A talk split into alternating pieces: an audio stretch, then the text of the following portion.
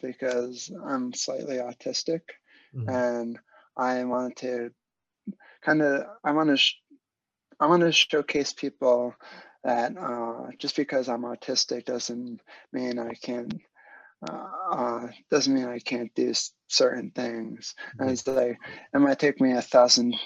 You might have to teach it to me like a million different ways until I finally uh, until until I finally get it. But it doesn't mean I can't figure it out.